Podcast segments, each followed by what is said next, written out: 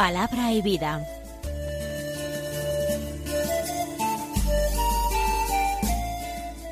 Con el Padre Manuel Horta, desde Sevilla.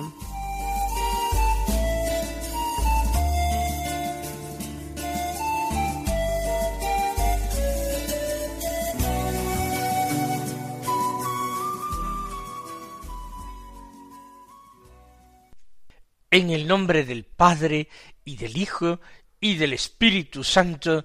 Amén. Alabados sean Jesús y María.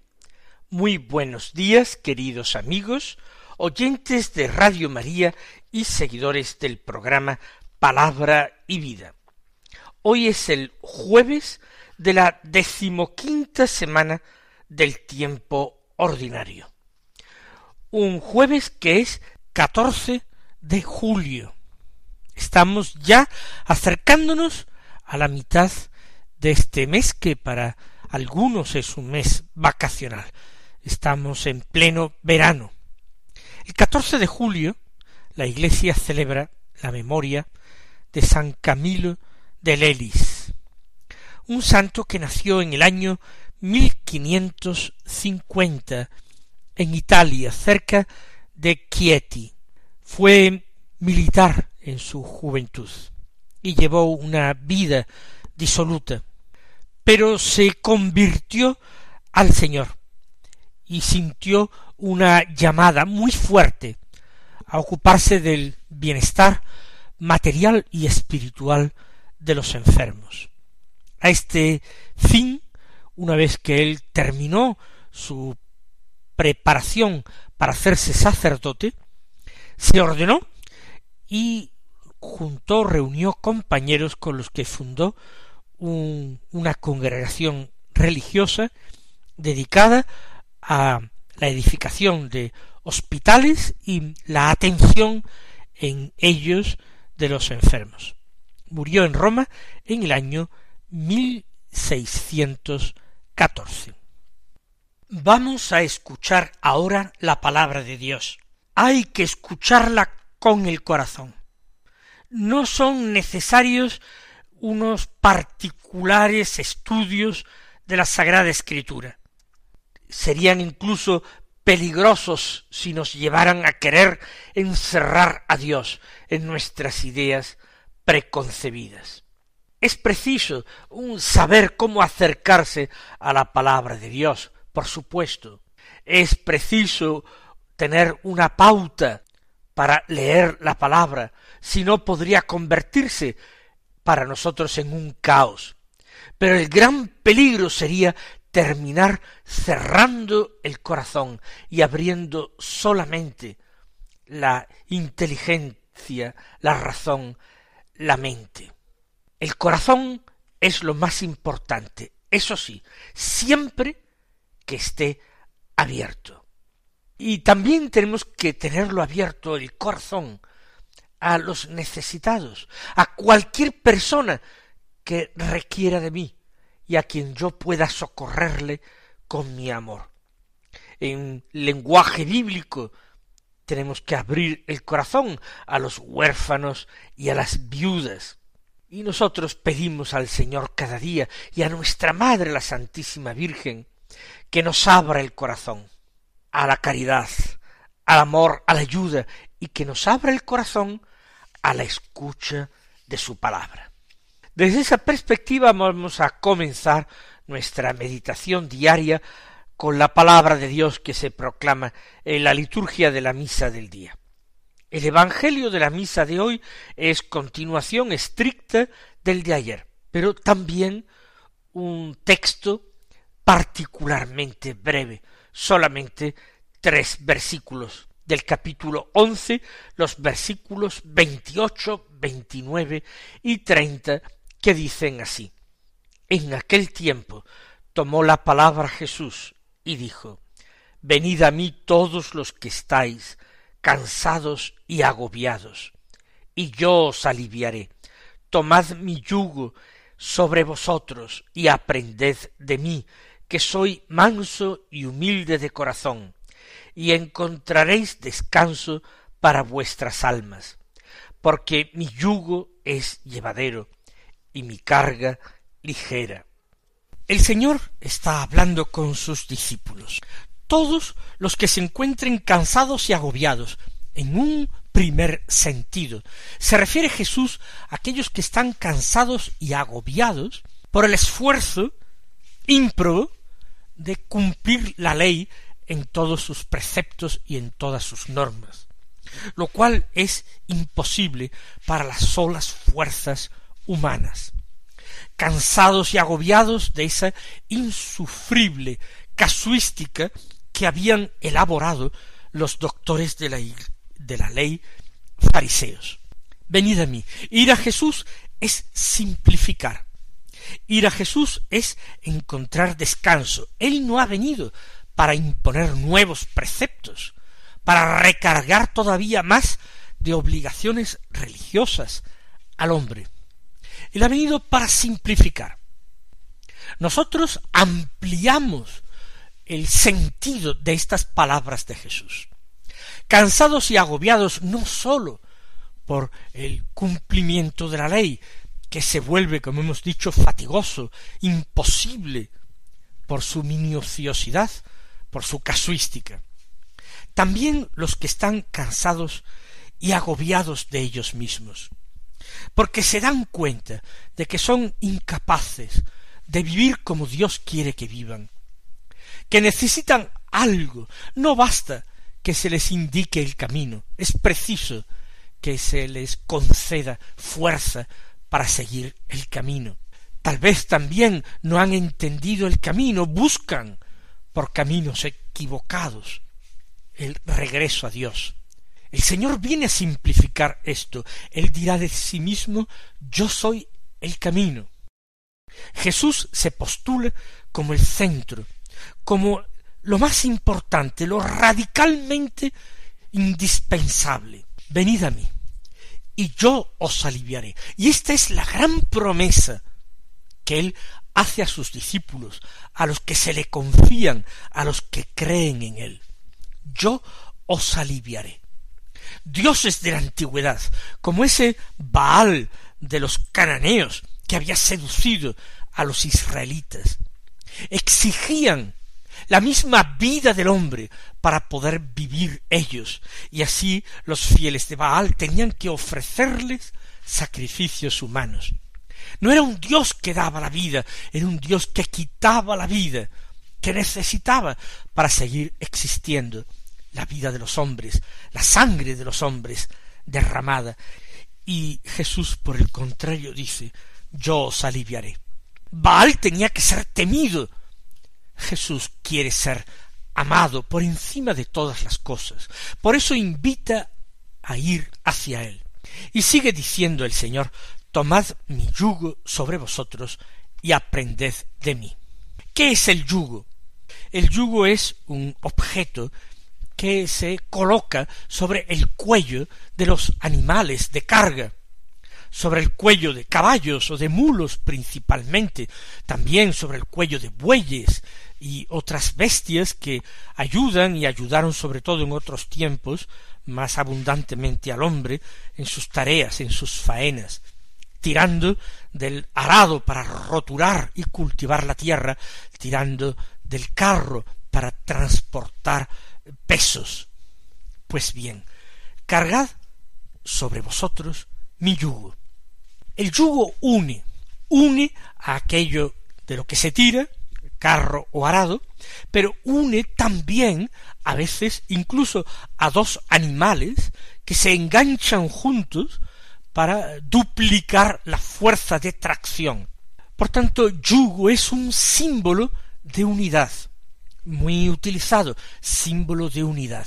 Es decir, aceptar vivir unidos estrechamente a mí, pero por otra parte, significa aceptar vivir en dependencia de mí, vivir bajo mi autoridad. El eh, campesino, el labriego, es el que conduce el arado o lleva el carro. Los animales tienen que obedecerle con esfuerzo tirando, pero quien lo maneja es el hombre. El yugo de Cristo es el que él pone sobre sus servidores y él va guiando sus vidas. Claro que ellos tendrán que hacer un esfuerzo, pero el Señor está ahí para proteger, para guiar y para alentar. Y el yugo, ya hemos dicho también, une al Señor, une a la tarea, la carga que Él impone. Tomad el yugo y aprended de mí, que soy manso y humilde de corazón. Esa unión con Cristo por medio del yugo permitirá una identificación con Él. Jesús se revela, se autorrevela como manso y humilde de corazón. El Señor no ha venido con violencia para destruir, para golpear, para desgarrar. Él ha venido con suavidad, con mansedumbre, de una manera pacífica. Él ha venido para convencer, para atraer al hombre. Por eso, aprended de mí. Una vez que toméis mi yugo sobre vosotros, aprenderéis de mí. Seréis también semejantes a mí. Os revestiréis de mis mismos sentimientos. Y esta idea se repite en la Sagrada Escritura y particularmente en Pablo, revestirse de Cristo, adoptar sus mismos sentimientos, sus criterios, su forma de pensar, su forma de vivir y de actuar. Y como es Cristo, él lo ha dicho, soy manso y humilde de corazón.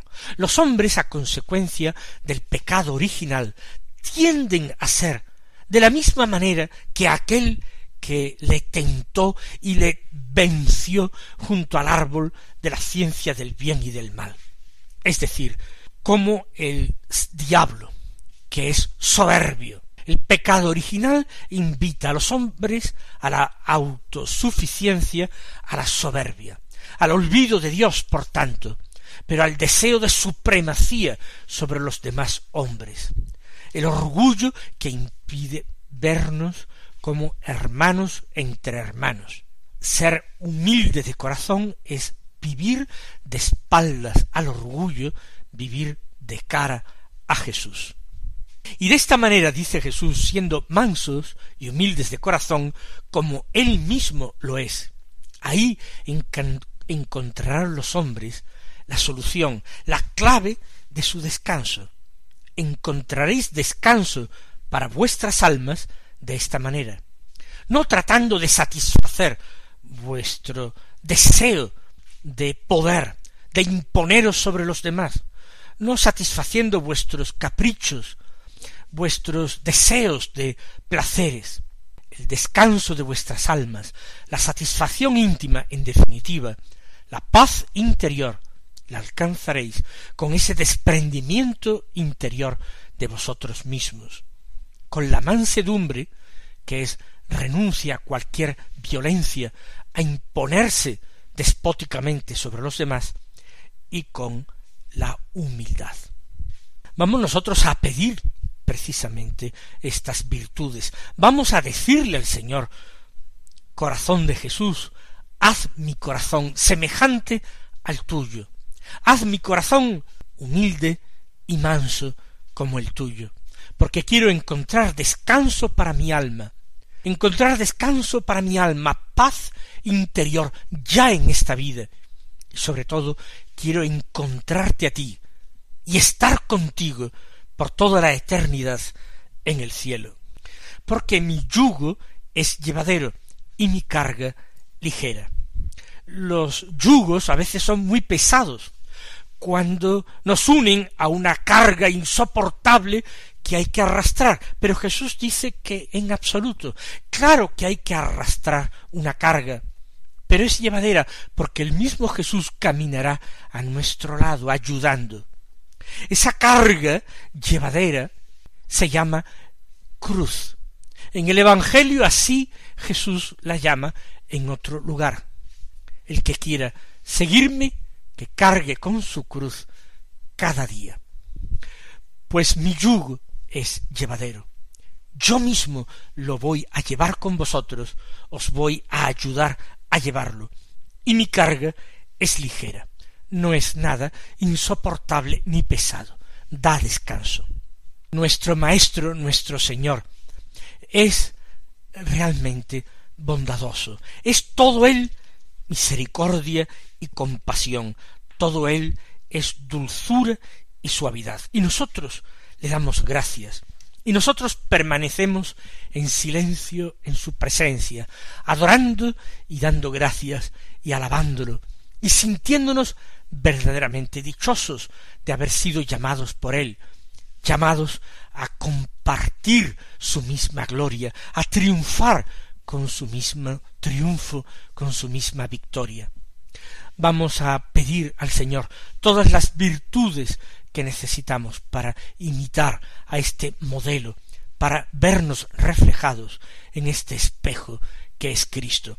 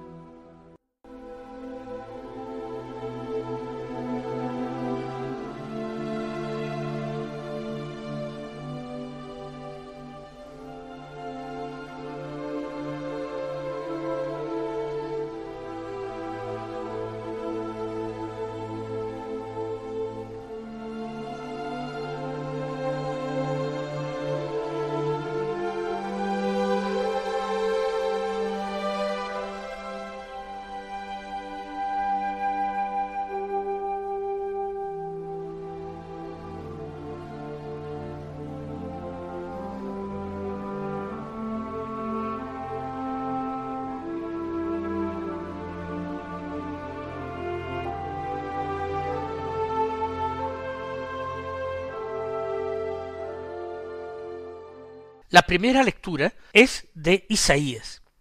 Del capítulo 26 se leen los versículos 7 al 9, el versículo 12 y los versículos 16 al 19, que dicen así. La senda del justo es recta. Tú allanas el sendero del justo. En la senda de tus juicios, Señor, te esperamos ansiando tu nombre y tu recuerdo.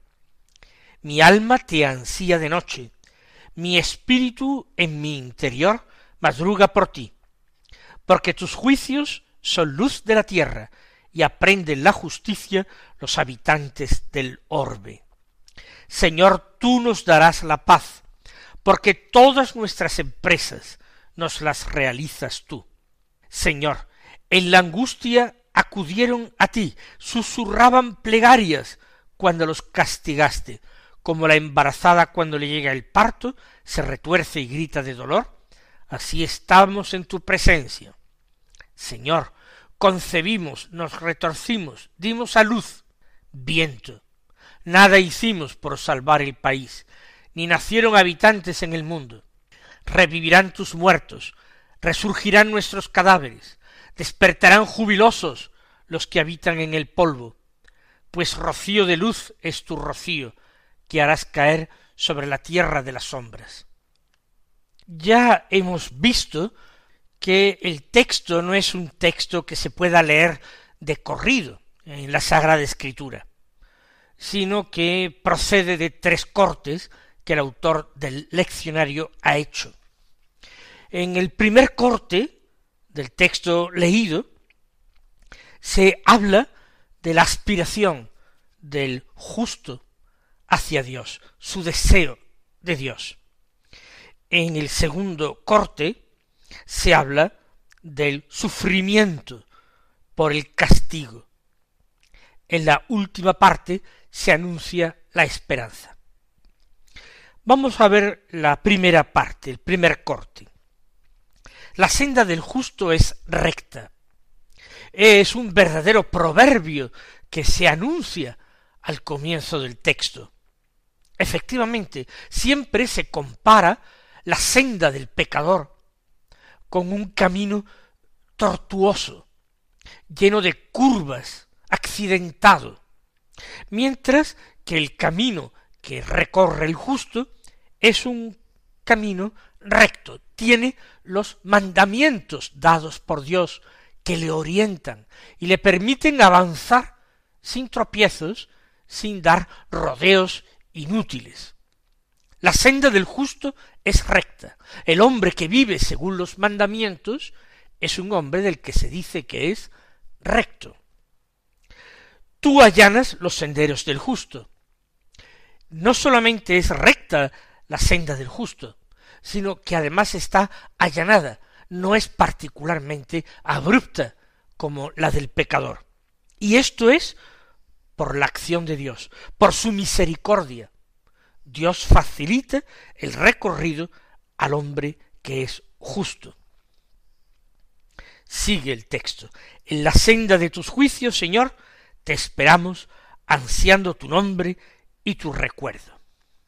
Dios se hace presente en el camino del justo. Se hace presente con su ayuda, con su gracia, con su misericordia. Por tanto, el justo puede esperarle y puede invocarle. Te esperamos, Señor. ¿Cómo? Ansiando tu nombre, es decir, invocándolo. Lo pedimos con ansia, ansiamos tu nombre y tu recuerdo. Así es, y no solamente de día, sino que continúa, mi alma te ansía de noche, y mi espíritu en mi interior madruga por ti. Abarca la vida entera del justo, el recuerdo de Dios, el deseo de Dios, la aspiración a Dios. Te ansía de noche mi alma, no sólo en plena actividad, sino en el descanso. También en la noche. Mi espíritu madruga por ti. Continuamente está buscando avivarse, despertarse con el recuerdo de su Señor, invocándolo, suplicando su presencia. ¿Por qué? Porque tus juicios son luz de la tierra y aprenden la justicia los habitantes del orbe. Hay una luz que no es la que proporciona el sol a los habitantes de este mundo. Esa luz es la del mismo Dios. Cristo nuestro Señor dijo de sí mismo, yo soy la luz del mundo. Fue profetizado por el sacerdote Zacarías con motivo del nacimiento de Juan Bautista. Nos visitará el sol que nace de lo alto para iluminar a los que estaban en tinieblas y en sombra de muerte. Los juicios de Dios, sus actuaciones, sus intervenciones, sus designios, son luz de la tierra, y aprenden justicia, es decir, aprenden santidad, que ese es el significado bíblico de justicia, los habitantes del orbe. No hay búsqueda de santidad fuera del seguimiento del camino de Dios. Mis queridos hermanos, que el Señor os colme de sus bendiciones y hasta mañana si Dios quiere.